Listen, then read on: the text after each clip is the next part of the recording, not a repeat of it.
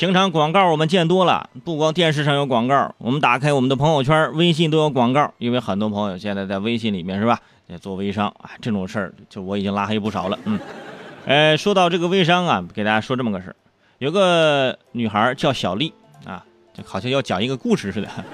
小丽在朋友的介绍下做起了微商，为了低价拿货，小丽先后向男友借了一万七千元，囤了大量的牙膏，卖牙膏嘛。本以为自己将会凭借刷屏成功的被好友拉，哎呀，不是成功的一一扫而空。而现在，牙膏的保质期都快过了，啊，牙膏却无法出手。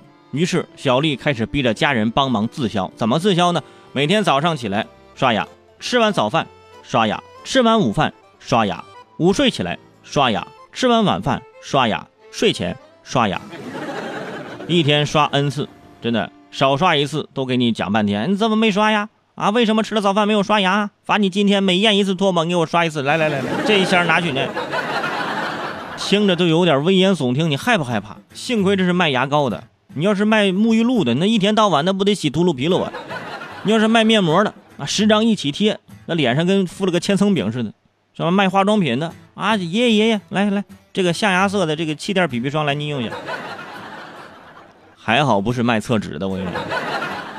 不过您看这姑娘挺实在的，别人干微商的是花别人的钱，也就是杀熟。哎，她做微商，这这属于自杀，是不是？这属于杀亲。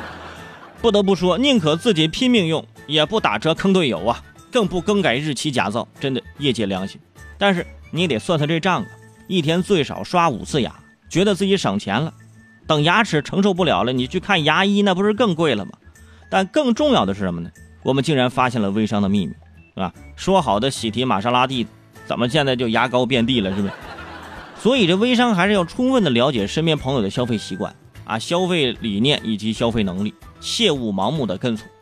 说到这儿，啊，我想问微商朋友一个问题，我一直觉得就是很奇怪的，你说这微商为什么一定得在朋友圈卖东西？朋友之间不应该送吗？